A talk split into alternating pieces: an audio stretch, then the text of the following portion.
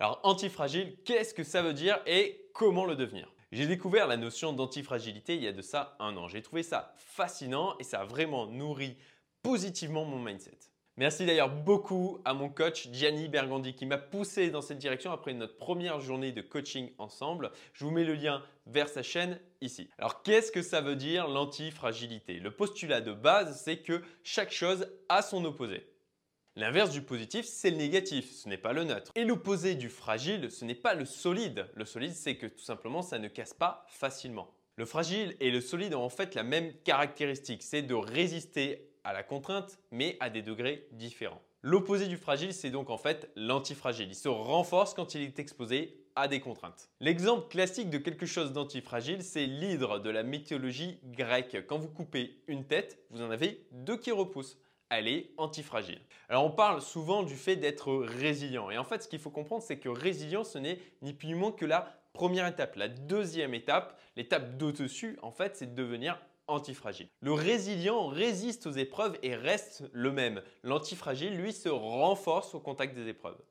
Et quand on sait que les épreuves vont nous renforcer, alors on se met à en rechercher de plus en plus et à en affronter le plus possible. C'est pour ça que je cherche à sortir de ma zone de confort aussi souvent que possible, même si certains peuvent assimiler ça à de la torture personnelle, parce que je sais que ça me permet de m'améliorer et de me rendre plus fort à chaque fois. L'antifragile, il va se mettre à aimer l'imprévisibilité et l'incertitude. Ce qui signifie en fait aussi d'aimer les erreurs, ou en tout cas un certain type d'erreur, celle dont on survit, bien entendu. Donc l'antifragilité est liée par essence à la capacité d'adaptation au changement d'environnement. Si vous êtes capable de vous adapter rapidement, efficacement à un changement d'environnement, vous êtes antifragile. Alors bien sûr, c'est quelque chose que je n'ai pas compris tout de suite moi de mon côté. Antifragile ne veut pas dire indestructible.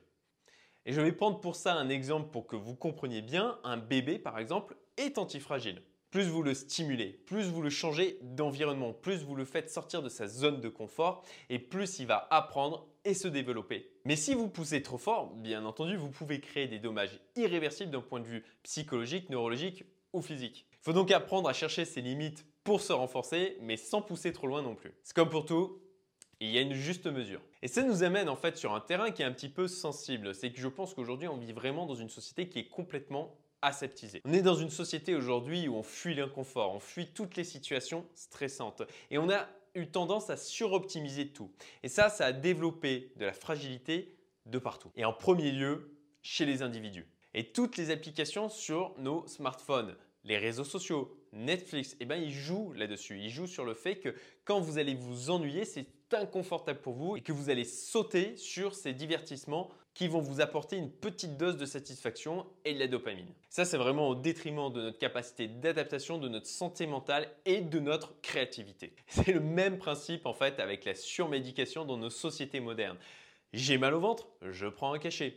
J'ai mal à la tête, pas de souci, un Nurofen, un Doliprane. Et si vous avez mal à la tête régulièrement, si vous avez mal au ventre régulièrement, c'est qu'il y a un problème qui est plus profond que ça. Il ne faut pas juste éliminer les symptômes en essayant de balayer en fin de compte sous le tapis le problème plus profond qu'il peut y avoir. Si on est confronté régulièrement à un problème, on va chercher à en résoudre la cause profonde et pas juste à éliminer les symptômes, surtout si on n'en a pas la capacité.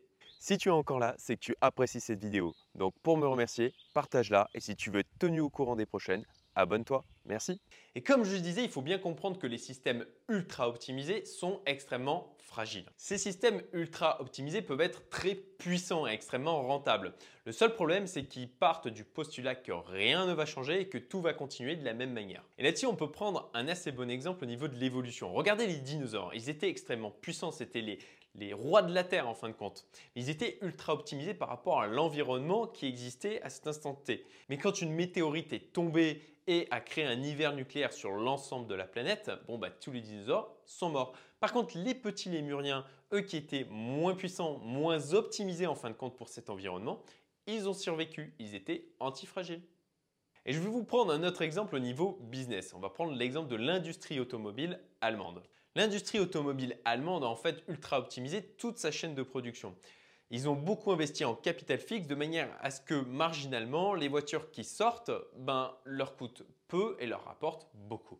Et tout ça fonctionne en fin de compte avec l'idée que dans le monde, on voudra de plus en plus de voitures et que ça ne changera pas. Mais si vous bousculez cet environnement avec un attrait moins important pour les véhicules chez les jeunes, le développement du télétravail, l'arrivée de la voiture électrique, le développement du covoiturage, la mise en place de nouveaux modes de fonctionnement, etc., eh bien, il se retrouve avec un système ultra optimisé pour l'environnement actuel, mais qui a beaucoup de mal à s'adapter avec le développement du nouvel environnement. S'ils ne se réinventent pas, ils sont cuits. Antifragile, c'est donc aussi un état d'esprit. C'est une manière de voir les choses et de prévoir en fin de compte son avancée dans la vie, l'organisation de l'ensemble de sa vie. Ça veut dire que vous n'allez pas seulement rester stoïque et résilient quand vous allez être confronté à un obstacle, mais vous allez en fin de compte vous en nourrir et vous renforcer à travers lui c'est apprendre à voir le positif et à trouver des opportunités dans toutes les situations, aussi difficiles qu'elles puissent être. Comme on dit, à tout malheur quelque chose de bon. Je sais que c'est plus facile à dire qu'à accepter quand on est confronté à une situation vraiment difficile, mais je vous assure, c'est extrêmement vrai. Et c'est comme tout, vous pouvez faire des petites choses quotidiennement pour pouvoir reprogrammer en fin de compte votre manière de penser. Ça ne veut pas dire non plus de se voiler la face, non, il faut accepter le problème avec lucidité et on le transforme en opportunité de grandir. Et à la fin, quand vous aurez effectivement un problème imprévu, vous serez en capacité de prendre du recul, d'accepter celui-ci et après de sourire effectivement en vous disant que c'est quelque chose dont vous allez pouvoir tirer des opportunités et qui va vraiment vous permettre de progresser. Comme le dit Ryan Holiday, l'obstacle est le chemin. Et pour finir, la petite histoire sur le fait de savoir se vendre. Une entreprise de bûcheronnage au Québec procède à une embauche et reçoit des candidats. L'un d'entre eux a écrit sur son CV bûcheron au Sahara. Le recruteur lui répond Mais il n'y a pas d'arbre au Sahara. Et le candidat Vous voulez dire Il n'y a plus d'arbres au Sahara. Si tu es encore là, c'est que tu apprécies cette vidéo. Donc pour me remercier, partage-la et si tu veux être tenu au courant des prochaines, abonne-toi. Merci.